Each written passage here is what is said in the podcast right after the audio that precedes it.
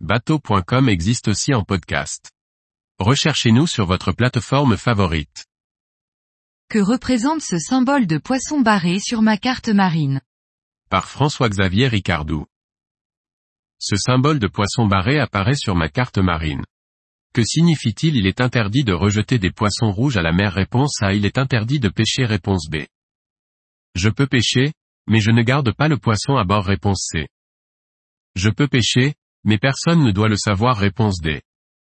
Chaque semaine, nous vous proposons une question sur le permis bateau.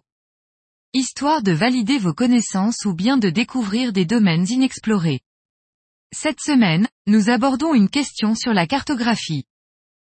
Il arrive que l'on découvre des symboles étranges sur les cartes marines. Celui du poisson barré d'une croix donne une information pour les navigateurs. Mais laquelle? Les zones de restriction sont délimitées sur les cartes marines par des symboles et un cadre délimitant la zone. Il s'agit de zones dans lesquelles les actions sont limitées. Ainsi, on trouve des zones de restriction pour le mouillage, pour la plongée ou comme dans notre exemple pour la pêche. Ces zones de restriction indiquent que la pratique indiquée par le symbole est interdite. Mouillage interdit, pêche interdite, plongée interdite.